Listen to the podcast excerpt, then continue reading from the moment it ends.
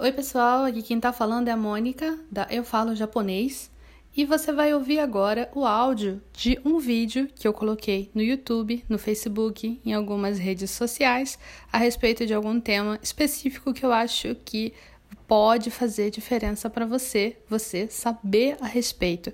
Eu espero que você goste. Vamos lá!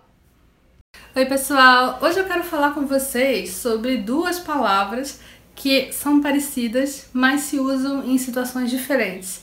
Kaori e nioi. Kaori, nioi. É, nioi é uma coisa mais cheiro, cheiro. E kaori é uma coisa mais perfume.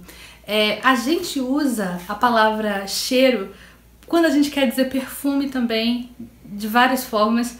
Então talvez isso confunda um pouco. Geralmente, quando a, a gente quer falar de coisas de comida, por exemplo, cheiro de comida, a gente vai falar nioi, nioi, nioi, nioi, hum, nioi, né?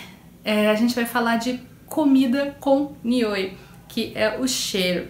E quando a gente vai falar, por exemplo, um perfume de uma pessoa, é, ou então um, um cheiro adocicado, é, a gente pode nem saber do que se trata, mas a gente vai falar kaori, kaori, é, hum, i kaori, i kaori, de uma flor, o perfume de uma flor é kaori. É, inclusive essa é uma palavra que é usada para ser nome de menina, kaori, né, perfume, é uma palavra é, bem feminina, né?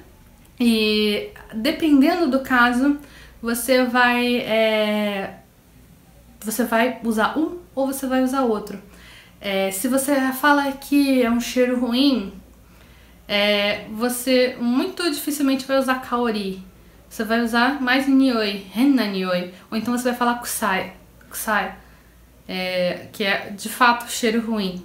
Mas você pode falar, hum, chotto henna nioi, tá um cheiro estranho. Por exemplo, você vai abrir é, o, o leite você vai cheirar para ver se ele tá bom ou se ele tá ruim, né? Só de falar eu fico enjoada.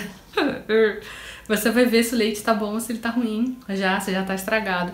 Aí se tiver ruim, você vai falar nioi, hum, choto nyo, tá, tá, tá, tá fedendo. Aí você tá falando que tá cheirando, né? Nesse sentido, você não vai falar kaori, né?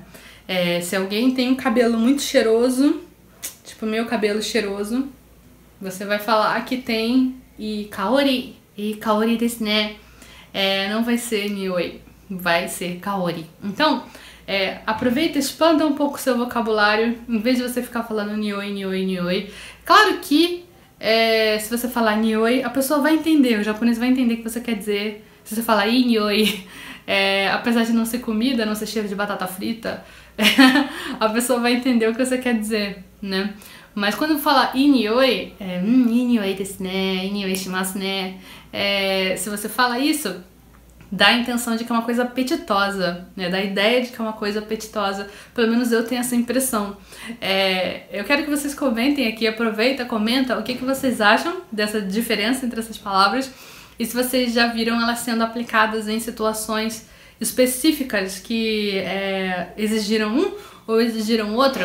É, aproveita, comenta aqui. E você já sabe, se você quer começar a estudar a língua japonesa, não perca tempo, aproveita, clica aqui no Clube Nihongo Kakume, aqui na descrição abaixo, é, que você vai poder entrar no clube e ver um monte de aulas de japonês, aulas de gramática, aulas de leitura, aulas de compreensão auditiva, aulas de kanji e muito mais, muita, muita, muita, muita aula. Tem horas e horas e aulas, de horas, de horas e horas de aulas. E muito, muito exercício para você fazer. Eu vejo você então no nosso próximo vídeo. Tchau, tchau! Eu espero que você tenha gostado de ouvir esse áudio. Se você gostou desse áudio, por favor, compartilhe com alguém esse podcast, alguém que você sabe que precisa saber dessas informações. E se você tiver um tempinho, avalie aqui o podcast e faz um comentário. Eu vou adorar saber o que você achou. Tchau, tchau!